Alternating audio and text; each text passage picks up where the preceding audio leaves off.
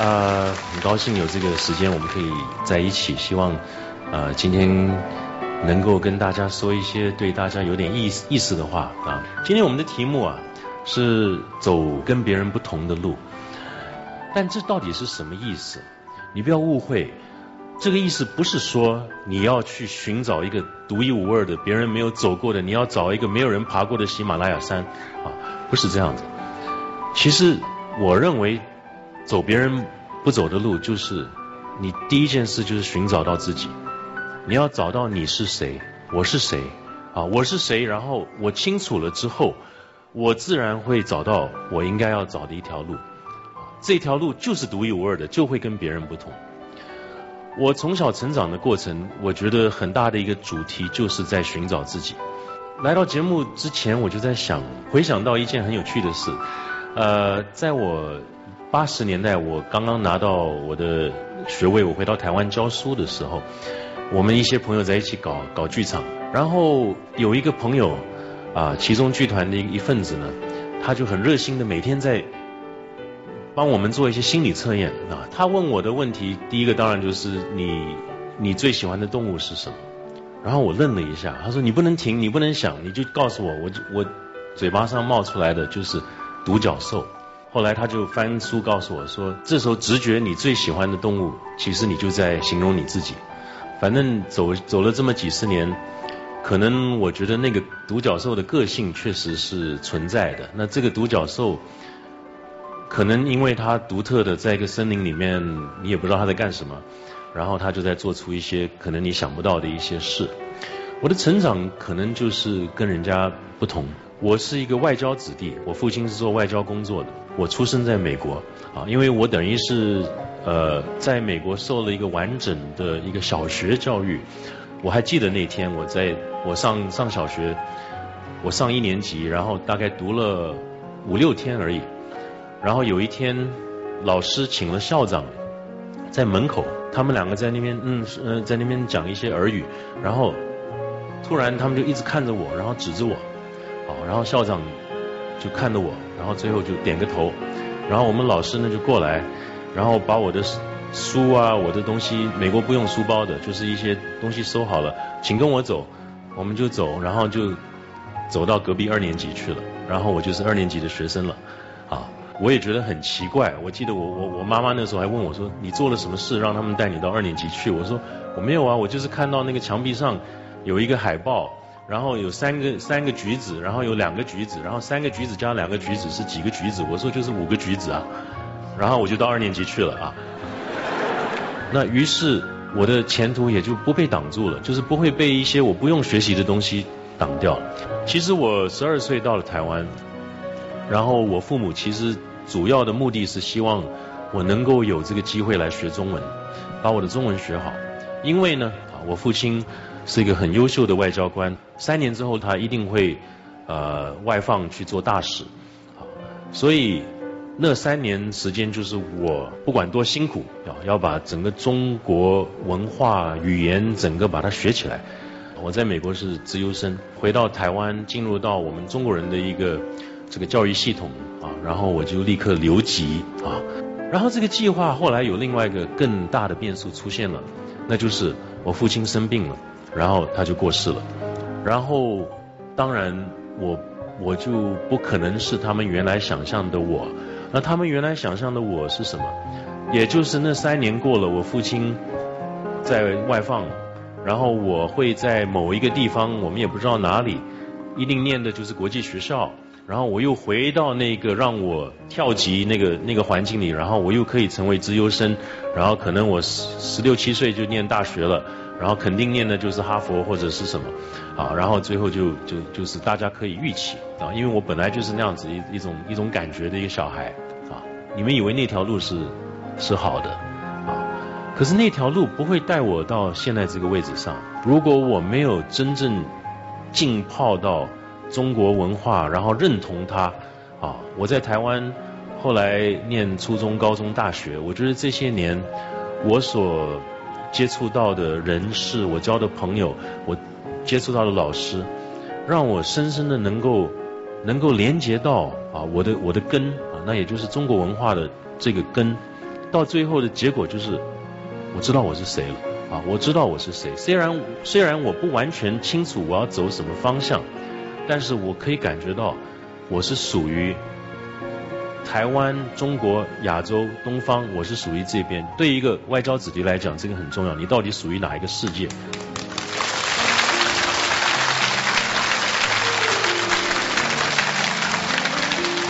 所以。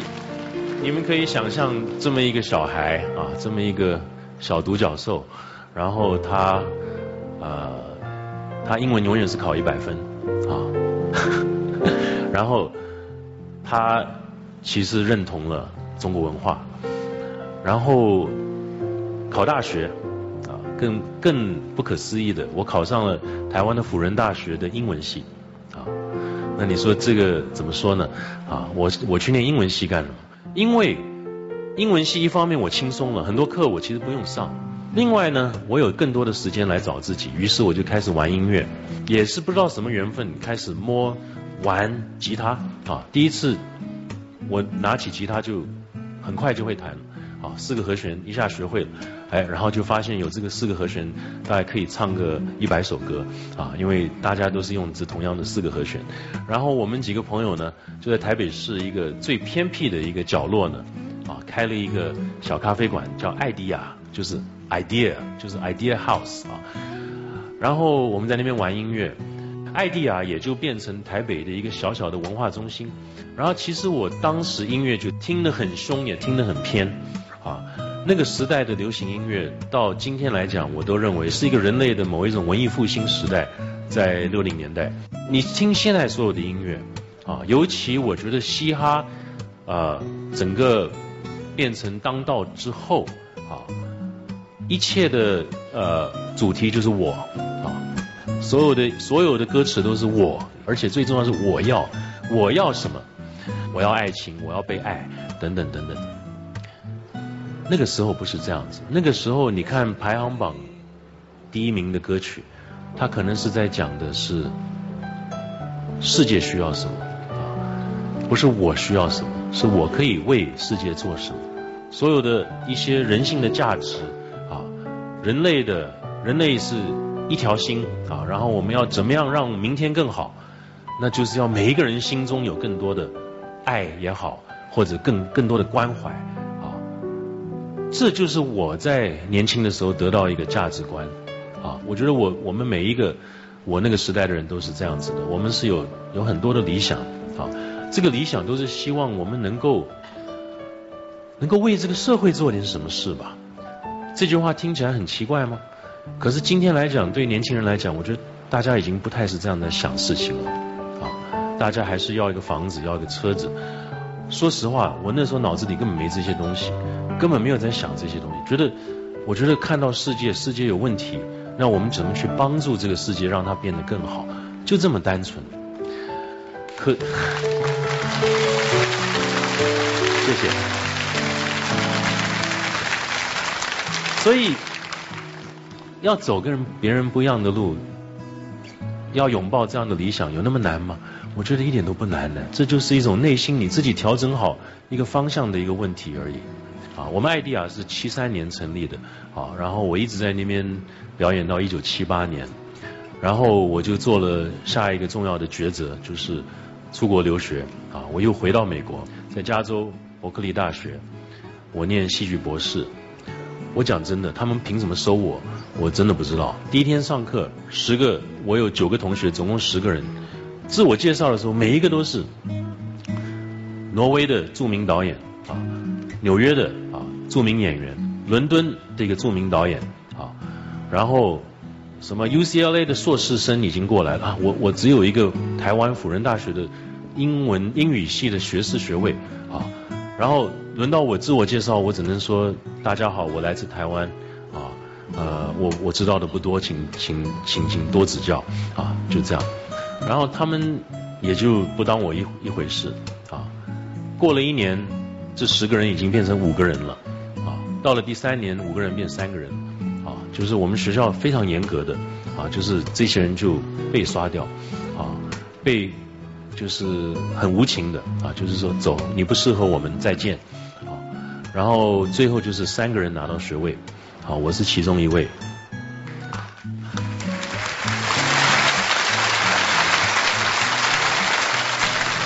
伯克利是一个我很推荐大家有机会的话去看一看的一个地方，在那里我接触到我心中一些理想的一些真正实践，好比说，全世界现在没有一个都市没有这种人行道里面的一些斜坡啊，给残障人士轮椅用的啊，那当然伯克利就是全世界第一个有那个那个斜坡，五五十年代就有了。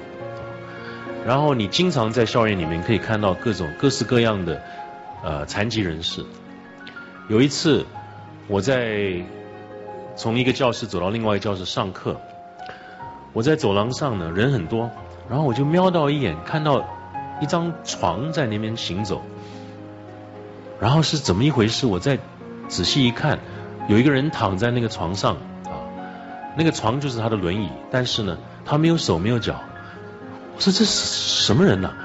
然后他有一个后视镜，然后他就用他的嘴巴在控制那个那张床，然后那个床就在走廊上走，然后他没有助理，没有人帮他，然后他就在那边走。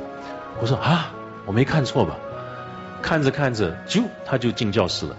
然后我记得我站在那个走廊上站了很久啊，直到人都没有了，然后我就站在那边看。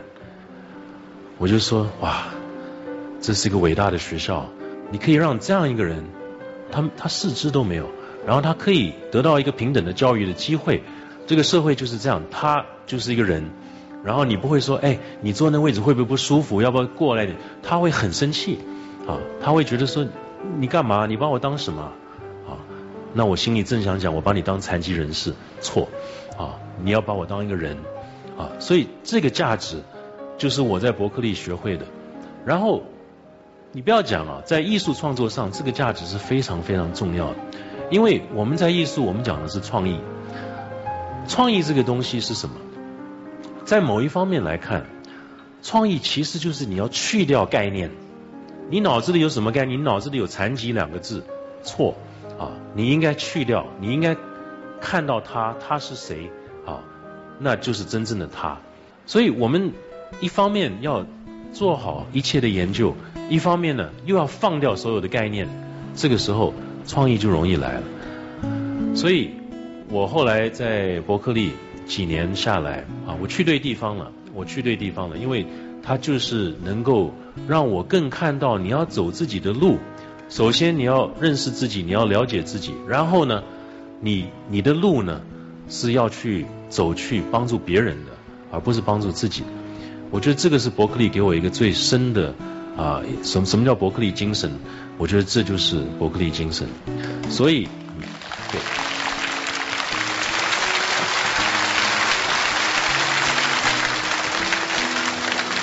那么从八三年我就回到台湾，然后我开始教书。台湾没有现代戏剧的一个传承。于是我没有，我不像如果今天在座，如果你有上戏、有中戏的学生在的话，你要学习，你有一个传承，这个传承它叫做曹禺，它叫做老舍，它叫做仁义啊。我们没有那些东西，什么都没有，我们是一个空的。那我要教什么？我要教学生什么？我要教莎士比亚。莎士比亚很伟大，很了不起，他的戏很棒，但是。他是我们的东西吗？他他不是啊！我那时候就觉得不行哎，我们可能我这辈子做的一个最重要的一个决定就在那个时候，也就是说，我们不要走别人走的路，我反而要去开拓一条我完全不明白的一条路啊，那就是自己的戏剧创作。于是就和学生开始做实验。我们第一个作品叫做《我们都是这样长大的》，在讲学生的。他们成长里面的一些关键性的一些经验。一九八四年的一月十号演出，我记得在在台北一个一个礼堂里面，它也不是个剧场，然后我们就自己搭了一个剧场，一百多个座位，演了两场，就是一个小戏，一个一个刚从国外回来的一个老师做的一个小作品。啊然后应该是无关紧要的啊，但是那天来看戏的，那两天来看戏的有什么人啊？有杨德昌老师，有侯孝贤导演，啊，朱天文、金世杰啊，这些人都是都跑来看，啊，然后事后都跟我说，怎么弄得那么自然？